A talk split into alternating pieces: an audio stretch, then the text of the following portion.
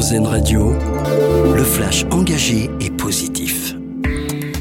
Bonjour à tous, Dominique Bernard nommé chevalier de la Légion d'honneur à titre posthume, la plus haute décoration honorifique française décernée ce matin à cet enseignant assassiné par un terroriste vendredi dernier dans un lycée d'Arras.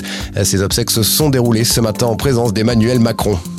Le PDG de Trenitalia France souhaite s'inspirer du modèle italien dans l'Hexagone. Il appelle à réduire les péages ferroviaires pour permettre de faire circuler plus de trains et de baisser les prix.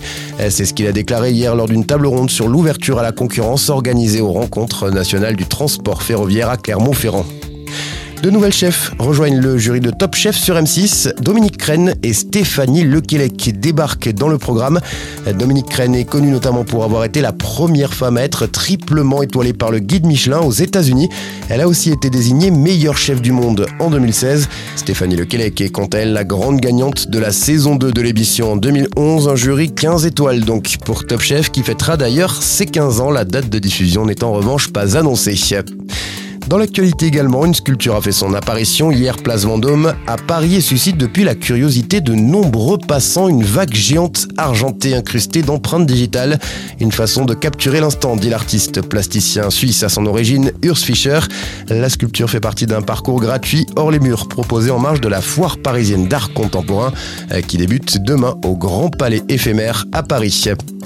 Une vente record pour un objet de collection de la saga Star Wars, le mythique vaisseau X-Wing utilisé pour le tout premier épisode de la franchise en 1977 a été adjugé à plus de 3 millions de dollars lors d'une vente aux enchères.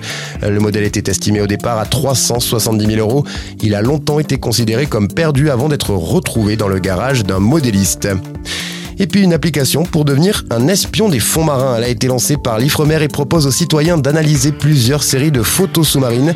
Un moyen d'aider les scientifiques à accélérer les recherches sur ces écosystèmes encore méconnus. C'est notre dossier solution du jour à lire sur le site l'infodurable.fr. Vous venez d'écouter le flash engagé et positif d'Airzen Radio. Nous, on choisit le verre à moitié plein.